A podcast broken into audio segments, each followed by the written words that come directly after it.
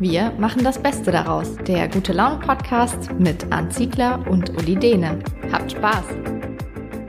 Moin Moin und herzlich willkommen zu Wir machen das Beste daraus, die vierte Folge heute am Dienstag, den 14.04. Und wir widmen uns heute einem absoluten Trend, nämlich dem Thema Laufen. Und dafür haben wir uns keinen geringeren eingeladen als Martin Grüning. Martin Grüning, ähm, ein guter Bekannter von Arndt und mir, weil wir im gleichen Verlag arbeiten. Martin ist Chefredakteur von der Institution Runners World. Hallo Martin, grüß dich. Ja, ich grüße euch. Moin Martin, auch von mir. Wie geht's dir? Wie war dein Ostern? Und vor allem, wie viel bist du gelaufen? Oh, äh, wieder mal zu viel.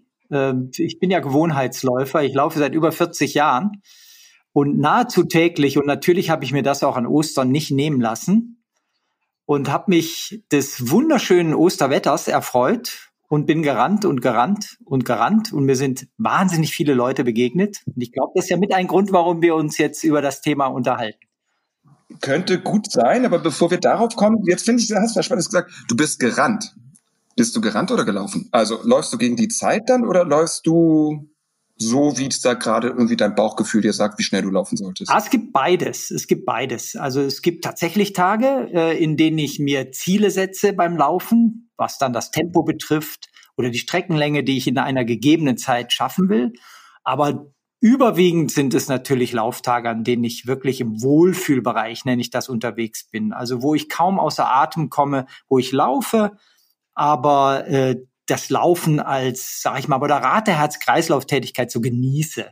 Da komme ich, da komme ich dann ganz weit und komme auf ganz andere Gedanken und das, das ist Wohlfühltempo. Das ist so das, das Überwiegende, was ich mache. Deprimier uns doch mal. Was ist Wohlfühltempo? Ah, du, ja, wir, wir, wir richtigen Läufer, wir bemessen tatsächlich äh, das Tempo in Minuten pro Kilometer. Ja, das, daran erkennt man den richtigen Läufer. Ja, ja der ja. sagt dann, mein Wohlfühltempo liegt bei fünf Minuten pro Kilometer. Und, Und das über welche Dauer? Ah, das ist natürlich unterschiedlich, aber ich sag mal mindestens zehn Kilometer bis maximal alles möglich. Äh, 30, 35 Kilometer. Also Uli, da kann ich mal ganz kurz reingerätschen und so als also wahrscheinlich bist du doch noch ein bisschen besserer Läufer als ich, Uli, aber ich würde mal sagen, wir sind doch jetzt aktuell eher nicht in mhm. unserer läuferischen Topform. Und wenn ich mal mit Martin laufen gehe, was jetzt nicht so oft, aber zum Glück ab und zu vorkommt, dann ist, glaube ich, Martins Wohlfühltempo oder Langsamtempo mein Rennen. So kann man sich das ungefähr vorstellen. Wenn wir nach acht, neun Kilometern an der Redaktion ankommen und ich Martin mal gefragt habe, wie lange könntest du denn jetzt noch so weiterlaufen? Dann hat er mich aber nur mit großen Augen angeguckt und gesagt, äh, in dem Tempo eigentlich ewig.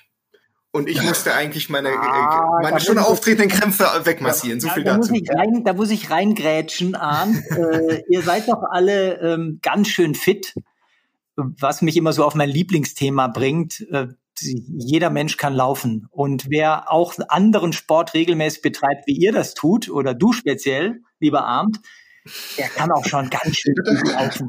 Doch, Uli, war das, Uli, war das gerade eine Watschen gegen dich eigentlich? Das war eine ordentliche Watschen, kann man schon sagen. Aber Martin ist weit weg, der sitzt in München, wir beide sitzen in Hamburg. Ähm, aber, aber Uli, du hast auch eine legendäre Halbmarathon-Vergangenheit, oder? Ja, ja, ja. Und ich überlege gerade da, welchen, welchen Schnitt ich da hatte. Vielleicht weiß es aus dem Stegreif. Ich glaube, 1,43 ist meine beste Halbmarathonzeit. Das ist dann etwa, so, das ist dann knapp unter fünf Minuten pro Kilometer. Das ist ganz ordentlich. Ich war danach tatsächlich, also um es deutlich auszudrücken, ich war am Arsch ähm, und für dich ist Wohlfühlen. Das sagt äh, einiges. Ich glaube, so können wir das jetzt oh, abrunden. Ja, genau. Also, ähm, vielleicht kommen wir dann einfach mal zum, zu dem, worum es eigentlich geht. Genau, Thema Laufen. Ich habe überhaupt keine Statistik darüber gelesen. Es erzählen nur alle und man hat den Eindruck, es wird mehr gelaufen. Martin, du teilst wahrscheinlich den Eindruck, weil du auf der Strecke bist und du hast vielleicht auch irgendwie mehr gelesen und weißt darüber mehr? Ja, tatsächlich ähm, habe ich natürlich auch die Statistik gesucht dazu und so richtig verlässliche Zahlen habe ich nicht gefunden, konnten wir auch selbst nicht erheben. Aber es gilt wohl, dass momentan 35 Prozent mehr Menschen einmal war so der Ansatz, also wie oft laufen wir in der Woche, einmal in der Woche laufen gehen als vorher. Vorher heißt vor der Corona-Zeit. Ja, 35 Prozent mehr, das ist schon ganz schön ordentlich und deckt sich jetzt mit meinem subjektiven Eindruck, wenn ich auf den bekannten Laufstrecken unterwegs bin, schon. Mhm. Mhm.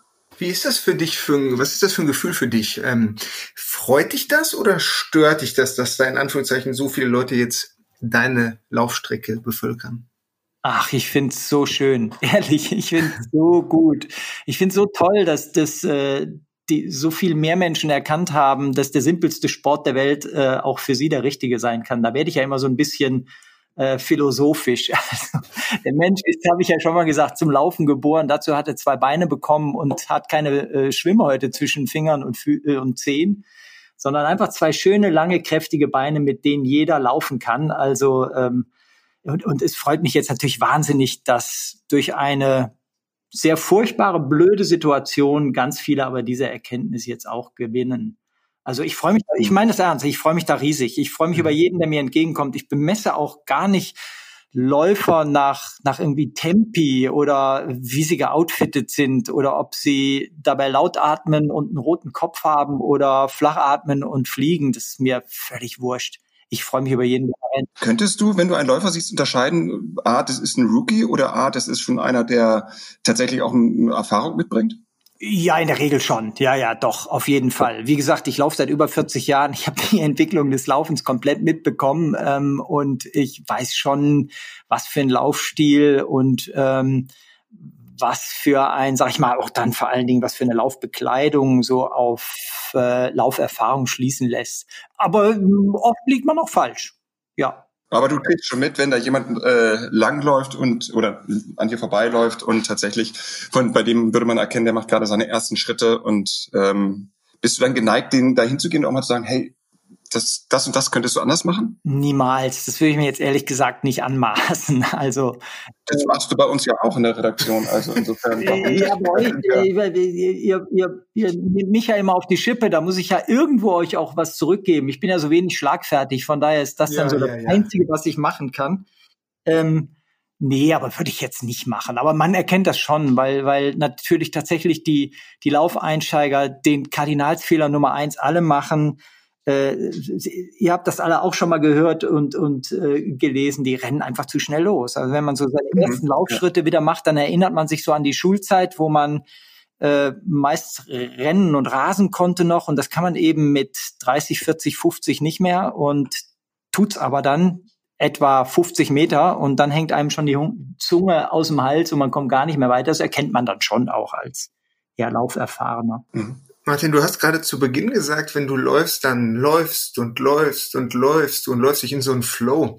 Ähm, was denkst du denn beim Laufen? Gar nichts oder versuchst du Dinge zu reflektieren, die dich beschäftigen? Versuchst du dich abzulenken? Was geht dir durch den Kopf? Äh, tatsächlich beschäftigt mich gerade sehr, dass ich der Meinung bin, die hohe Kunst des Laufens ist, ähm, wenn man beim Laufen wirklich mal an gar nichts denkt. Mhm. Da ist man mhm. ganz bei sich selbst. Das hat ähm, natürlich auch mit einer ähm, physikalischen Situation zu tun. Nicht nur psychologisch, physikalisch, einfach sind Stresshormone sind dabei abgebaut, Stimmungshormone bauen sich auf und dann kommt man in einen Flow, in das, in das Nichts. Und wann hat man in unserer Zeit schon mal eine Stunde am Tag, wo man an gar nichts denkt? Auch nicht an eine Corona-Krise. Die habe ich sonst nicht. Und die finde ich beim Laufen. Und das ist wirklich, wirklich genial und einmalig. Dazu muss ich allerdings sagen, muss man schon so ein bisschen laufen können. Das äh, ist natürlich für einen Einsteiger eher ungewöhnlich, dass er in diese mhm. Situation kommt. Der macht das, um tatsächlich auch um Stress abzubauen, aber auch um etwas für seine Gesundheit zu tun, um sich mal abzureagieren, um mal Herz-Kreislauf in Schwung zu bringen, ähm, klar, das sind dann da so eher die, die vorrangigen Motive. Aber für mich geht's momentan im Laufen wirklich darum, bei mir selbst zu sein, wirklich mich selbst zu finden. Ich glaube, das ist ein sehr wichtiger ähm, Aspekt, weil in diesen Zeiten natürlich auch die psychische Gesundheit ähm, im Fokus steht und wir alle aufgefordert sind, etwas für unser Wohlbefinden zu tun. Und Laufen kann oder für viele bedeutet Laufen tatsächlich auch ein Stück weit der Psyche was Gutes zu tun. Ähm, merkst du, dass du da auch jetzt in diesen Zeiten ähm, darauf einen größeren Wert legst? Also definitiv. Es hat aber auch pragmatische Gründe. Äh, für uns äh, Läufer, die wir ambitionierter laufen, gibt es momentan keine klassischen Wettkampfziele, die uns ja sonst auch motivieren können. Das heißt, wir wissen so gar nicht ähm, eigentlich, für was wir Form aufbauen oder halten sollten. Und dazu äh, kommt eben wie für alle anderen auch diese Situation, dass momentan man nicht so richtig weiß, wo wickelt sich äh, Ne, wo entwickelt sich die Gesellschaft hin? Und dann kommt natürlich so ein Moment wie das eben beschriebene, dass man eher so diese, diesen, diesen, äh, ich sag mal, reinigenden, kopfreinigenden Charakter des Laufens bevorzugt. Der, der kommt natürlich dann, dieser Moment kommt immer, wird dann immer wichtiger. Ne? Mhm. Aber auch mir geht ehrlich gesagt weiter darum, äh, dass ich schlank bleibe, äh, dass ich auch mit 57 noch fit bleibe, äh, ja, dass ich so den klassischen Zivilisationsproblemen und Krankheiten davonlaufen kann. Das bleibt mir auch in diesen Tagen natürlich so mit ein wesentliches Moment, warum ich jeden Tag laufen gehe. Mhm. Ähm, das, die Frage klingt jetzt vielleicht ein bisschen witzig, aber gibt es oder haben sich so aktuell neue Laufregeln oder Verhaltensregeln entwickelt, weil die Laufstrecken so voll sind, nach dem Motto, ähm, keine Ahnung, diesen zwei Meter Abstand einhalten, nirgendwo reindringeln, ich überhole nur links, ich laufe immer mit Mundschutz, ich grüße nicht mehr zu offensiv, ich schlag nicht mehr ab. Gibt es da sowas oder ist das total albern? Äh, tatsächlich ist es natürlich so, dass das Laufen auch speziell so in den letzten Jahren ein soziales Moment entwickelt hatte. Also man lief auch äh, gerne in Gruppen und mit mhm. anderen. Das tut man jetzt eben natürlich nicht mehr. Und tatsächlich gibt es auch so ein bisschen Verwirrung. Es haben sich, dazu war die Zeit bisher zu kurz und sind zu viele neue Läufer dabei. Es haben sich noch keine Regeln etabliert.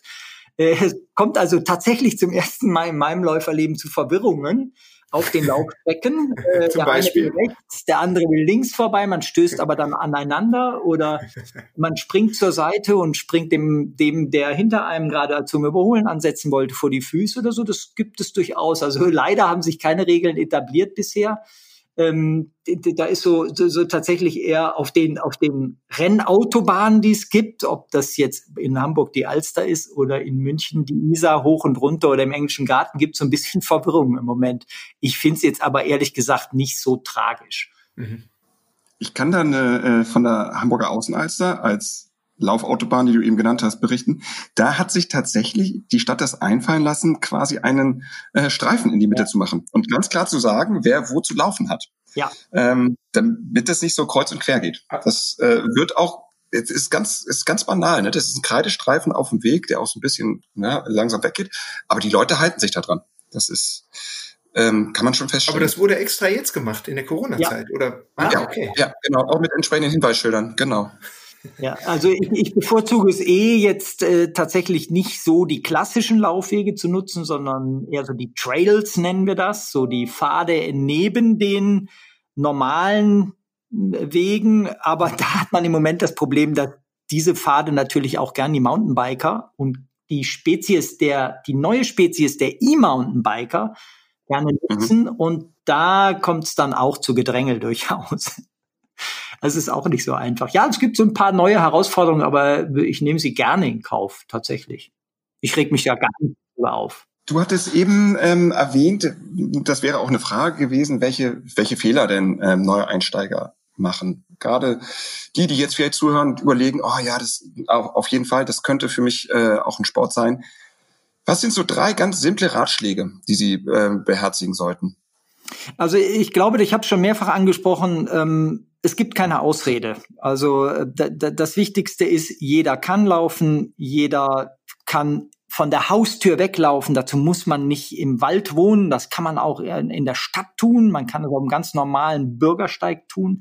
Also rauslaufen kann jeder. Es gibt eigentlich keine stichhaltige Ausrede, außer man hat wirklich, man, man ist nachgewiesenermaßen, hat eine äh, entscheidende Krankheit, die einen davon abhält. Also das ist das Erste. Das Zweite ist, das habe ich auch schon gesagt, ist das, das Tempo. Das Einsteigerlauftempo ist überhaupt nicht schneller als ein normales, zügiges Gehtempo. Es geht nicht um das Tempo, es geht um die Bewegung. Man muss beim Laufen mit jedem Schritt sein komplettes Körpergewicht einmal in die Luft bringen und wieder auffangen. Das ist anders als beim Gehen, wo man immer ein Standbein hat, was Gewicht hält. Und allein dieser Effekt, Da ist das Tempo völlig zweitrangig. Allein dieser Effekt setzt eben eine höhere Herz-Kreislauf-Rate in Gang und all die folgenden gesundheitlichen Aspekte, die so wesentlich sind beim Laufen und die es noch gesünder machen als das klassische Gehen. Also langsames Tempo. Ganz wichtig, das Tempo spielt keine Rolle. Und das dritte ist, man muss auch nicht ähm, sofort von Anfang an die langen Strecken durchlaufen, sondern man beginnt am besten mit Laufen, Gehen im Wechsel. Eine Minute laufen, Minute gehen, Minute laufen, Minute gehen. Und beim nächsten Sporttag dann zwei Minuten laufen, eine Minute gehen. Und so baut man dann die Laufminuten aus, also kleine Fortschritte machen. Und äh, kleine Erfolgserlebnisse sorgen, damit man auch die Motivation beibehält. Genau, und ganz wichtig, man muss natürlich jetzt auch nicht in diesen Phasen auf einmal von 0 auf 100, also jeden Tag laufen gehen. Eine Abwechslung tut gut. Also mal Radfahren, mal laufen, mal Fitness zu Hause, äh, Stabi, Krafttraining, äh, nicht jeden Tag jetzt losrennen. Die Leute kenne ich auch und die verlieren natürlich ganz schnell auch den Spaß, weil sie einfach überfordert sind. Mhm. Und wenn ich jetzt mit der Ausrede komme, ja, ich würde ja und ich bin gesund, ich will laufen, aber ach, meine letzten Sportschuhe sind 20 Jahre alt und ähm, da muss ich mir jetzt ja erstmal neue besorgen. Da müsste ich jetzt ein Fachgeschäft gehen. Die haben ja alle geschlossen. Ist das so entscheidend oder kann ich auch die 20 Jahre alten Treter nehmen? Ähm, schlag mich tot. Ich würde sagen, du darfst natürlich auch mit den 20 Jahre alten Tretern mal anfangen, solltest aber im gleichen Moment dich mal orientieren, wie kann ich mir auch in diesen Zeiten einen vernünftigen Laufschuh besorgen. Grundsätzlich plädiere ich immer dafür, dass man im Fachhandel wirklich individuell Laufschuhe angepasst bekommen muss. Das ist jetzt aber im Moment nicht möglich. Also würde ich versuchen, übers Internet mich beraten zu lassen. Auch da gibt es die Möglichkeit, so nach, ähm, nach wie die alten Schuhe abgelaufen sind, wie die äh, Achsenstellung der Beine ist. Also gibt's Vorlagen, wie man auch zu Hause seinen Laufstil so mehr oder weniger bestimmt und bekommt dann auch eine Laufschuhauswahl vorgeschlagen. Also das, das kann man übers Internet heute auch schon schaffen. Wie gesagt, der Fachhandel ist immer der beste Weg eigentlich, aber wenn es jetzt im Moment nicht möglich ist, dann kann man auch übers Internet sich beraten lassen. Und dann sind die Laufschuhe wirklich das einzige Utensil, was man zum Laufeinstieg wirklich braucht. Mhm. Also das sollte man, wenn man die ersten drei Tage mit den 20 Jahre alten Latschen rumgerannt ist, dann sollte man am vierten Tag so langsam dann doch einen, einen echten Laufschuh mal haben. Aber mehr braucht's auch nicht. Man, man kann in Jeans und T-Shirt laufen oder irgendein Sportoutfit hat eigentlich jeder äh, zu Hause. Ne? Cool. Martin, wenn du die zwar noch kurze, aber bereits sehr ruhmreiche Geschichte unseres Podcasts verfolgt hast, da wird dir eine Sache aufgefallen sein. Wir ja, haben raus. wir haben, wir haben, hallo Martin, wir haben so ein, ein gewisses Fable für Flachwitze. Und natürlich können wir dich nicht entlassen, bevor du uns nicht deinen Lieblingsläuferflachwitz erzählt hast.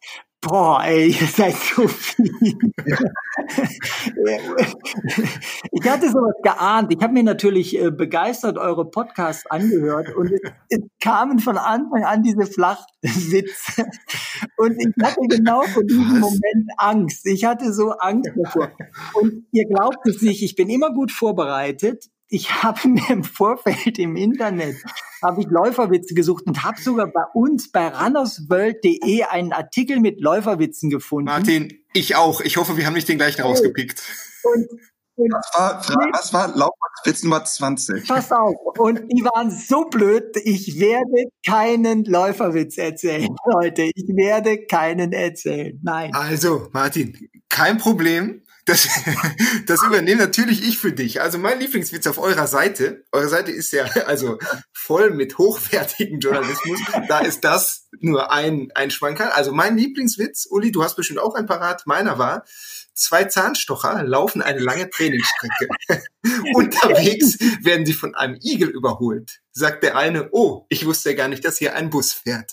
So, den finde ich sehr, sehr gut. Ihr, ihr scheint es schon gekannt zu haben, aber Uli, hast du noch einen? Ja, ja, ja, also meine, mein, ähm, das ist ja eigentlich ein klassischer Witz. Das ist ja gar nicht so ein Flachwitz. Äh, so ein Flachwitz ist ja immer so Frage Antwort. Ja, ne? Entschuldige bitte. Da eigentlich nur ein, aber der war wirklich so schlecht. Ich habe gedacht, ich traue mich nicht. Ich, ich sage ihn trotzdem. Ja. Ich, ich finde ihn natürlich verachtend.